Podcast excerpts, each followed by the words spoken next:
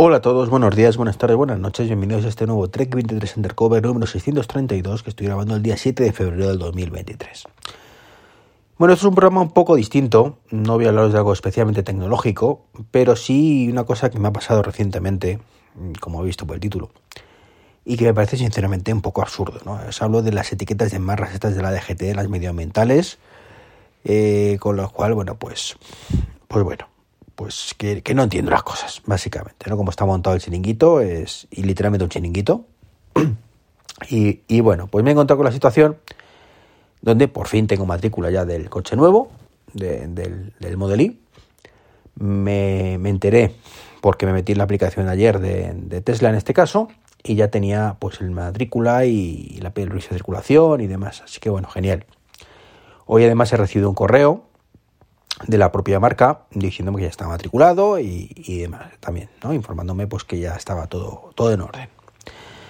Así que nada, pues eh, con esas ayer, pues me, fui a correos porque hasta cuando, bueno, a ver, que, me estoy liando yo ya y, la voy a liar parda. Cuando yo compré el coche anterior, el Ionic, pues es cuando salieron las etiquetas, más o menos, poco antes, y a mí con el Ionic me dieron la etiqueta Eco y me la dieron directamente en el concesionario. Quiero recordar que el año siguiente, cuando compramos eh, el Corsa, creo que también, pero no estoy seguro si la daban o no la daban. Porque creo recordar ahora mismo. No, no, tuve que ir a correos ya. Al año siguiente ya la, quitaron y tuvimos que ir a correos. Mm, lo curioso es que me ha comentado el amigo Enrique Respal que él cuando compró un coche en 2020, pues se la dieron también. Es un poco raro, porque es que desde luego en 2018 ya tocó pasar por, por correos para que nos mandaran la etiqueta de marras.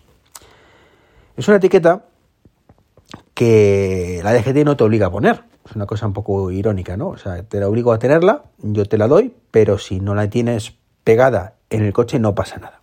Es razonable, lógico, dado que eh, la etiqueta va asociada a tu coche. Entonces, simplemente 2023, 2022, 2021, llegas, miras la matrícula y cruzas el dato y sabes perfectamente si ese coche tiene una etiqueta eco, una C, una D, una B o una 0, ¿no? Entonces, pues para circular por sitios donde no se pueda circular si no tiene cierta etiqueta, pues debería ser más que suficiente. El problema es que hay eh, en algunos sitios donde siempre cae un cazurro, ¿no? En este caso, pues el Ayuntamiento de Madrid, pues debe serlo, uno de estos sitios, ¿no? Porque desde siempre obligan a que tengan la etiqueta pegada. ¿Qué es lo que pasa? Que mm, cuando he ido yo a correos esta vez a solicitar mi etiqueta, insisto, el coche fue matriculado ayer, día 6 de, de febrero, pues fui todo contento por la tarde a correos, ya tengo esto, dame la etiqueta. Respuesta, oh, no, está no están los datos volcados. Bueno, venga, aceptamos barco, lo puedo entender, se ha hecho la, la, la matriculación hoy, con lo cual imagino que habrá un proceso por la noche que vuelque todos los datos de un sitio a otro lamentable que, esto sea así, esto se hacía en los 80, los 90, los 2000, ¿vale? En muchas empresas, pero hoy en día, hombre, que sigue usándose muchísimo, pero lo suyo es que sea algo mucho más online, ¿no? Algo tan sencillo, ¿vale? Como un vuelque, por ejemplo, un vuelque efectivamente cada, cada día, ¿vale? Pero mm, podría ser perfectamente un vuelque cada día si no encuentro el dato, pues hago una llamada a la propia DGT a ver si, si me devuelven los datos, ¿no? De esta forma, pues ahorramos llamadas mm, para casi todas los casos, porque ya tengo los datos volcados, pero si no, bueno, pues me, tengo una comunicación directa con la DGT. Pero no, lo tienen con datos volcados correos y, te dan, como digo, un tiempo. La chica me dijo que no sabía cuándo estaría. Yo pensé, iluso de mí, eso que serían 24 horas. Así que hoy a primera hora de la mañana, según le dejo la niña en el cole, pues he vuelto a ir a correos. Digo, bueno, hoy sí que sí. O sea, ya no hay excusa, esta noche habrán volcado y demás. ¿Cuál es mi sorpresa? Cuando me encuentro que me dice el de correos. Pues esto muy pronto. Esto se hizo ayer. Mm, ya, ya sé que se hizo ayer. ¿Y cuál es el problema? No, que suelen tardar una semana. Claro, es cuando digo, ¿me estás diciendo en serio que un proceso que debería ser un tema online tarda una semana? Sí, a veces que un poco menos, tal. Lamentable. Lamentable sobre todo porque yo me encuentro en una situación un poco peculiar. ¿no? O sea, si viviese en cualquier otro lado, pues a lo mejor no pasa nada, porque insisto, en vuestra zona no es obligatorio llevar la etiqueta. Pero si vivís en Madrid, pues sí es obligatorio. Entonces, ¿qué pasa con esa etiqueta durante esa semana? De hecho, no me lo ha sabido decir. Me ha dicho, hombre, no creo que pase nada, pero si te multan, pues lo puedes recurrir. Vale, pues qué alegría, ¿no? Que, que si me multan pueda recurrirlo, pues ya lo sé que podré recurrirlo, pero que es que ya es una molestia que no quiero tener, ¿no? Afortunadamente soy una persona que no va mucho al centro. Mm, de hecho, pueden pasar meses sin pisar el centro de Madrid. De hecho, es que no tengo ningún cariño a ir al centro de Madrid, ¿vale? Me refiero al centro-centro. Para otras zonas, pues a lo mejor sí, sí voy más, ¿no? Entonces, bueno, pues quiero pensar, quiero pensar que no habrá ley de Murphy y que justo tendré que ir para algún motivo en la próxima semana. Pero nunca se sabe. Entonces es la historia, que, me da un poco por saco. En ese correo de Tesla, eh, yo digo que me ponía directamente que tarda la documentación en llegar, la documentación definitiva, y tengo la provisional, en torno a una semana, de días. Y que después cuando lo recibe, cuando lo reciba, mejor dicho, podré solicitar la etiqueta medioambiental. Conclusión, esto está muy mal montado. Muy, muy mal montado. No puedo entender por qué esto está mal montado. Mm, más allá del chiringuito de la etiqueta, más allá de que es una cosa obligatoria, no debería costarte 5 euros. Mm, puedo entender que tenga precio de coste, venga, aceptamos barco, pero eso no vale 5 euros, una pegatina, ¿no? Que cueste 1, 2 euros como mucho, muchísimo, no 5.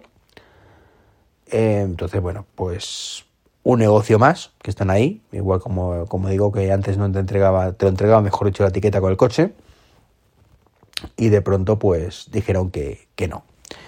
Claro, el motivo es muy sencillo, me lo podéis imaginar, ¿no?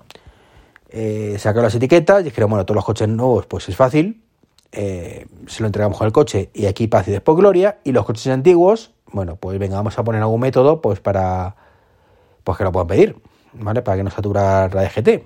Y pensaron en venderlo por correos y en otro lado, ¿no? Bueno, vamos a poner los cinco pavos. Y supongo que lo que pasaría es que, hostia, que aquí mucho dinero, ¿no?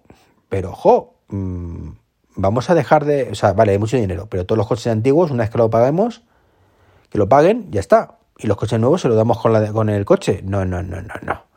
Dinerito fresco. Dinerito fresco, que ya se los hemos de dar y que vengan a pasar por caja, con lo cual nos aseguramos que cada coche que pasa, por, eh, que viene aquí, cinco pavos. Así que supongo que será algo de esto, ¿no? Una, una auténtica vergüenza, un chiringuito más. Así que, que nada, esto es un poquito lo que, me ha pasado, estoy muy frustrado con todo esto. Mm, cada vez que intento pasar un, dar, un paso, pues siempre hay trabas. De hecho, pues ya tengo la matrícula, estoy muy contento, pero me falta todavía la fecha definitiva de entrega, en teoría el jueves, pero veremos qué pasa. Eh, por cierto, anoche, más o de las siete y media de la tarde, pues salió una actualización para los HomePod y para la Apple TV 16.3.1. ¿Qué trae? Mejoras y solución de bugs. No tenemos ni idea de qué es lo que trae. ¿Problemas conocidos? Pues ni idea, porque yo al menos no era consciente de tener ningún problema. Pero bueno, algo digo yo que arreglarán cuando son HomePod y Apple TV. Yo tenía esperanzas de que esa 16.3.1 fuera realmente para los iPhone, para arreglar de una puñetera vez el problema de casa y de HomeKit, pero no, seguimos esperando. Así que bueno, pues el gozo en un pozo, ¿no?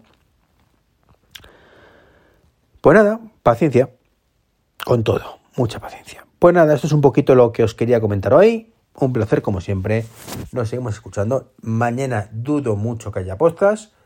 El jueves ya veremos. Pero desde luego mañana está muy, muy complicado. Un saludo y hasta el próximo podcast. Chao, chao.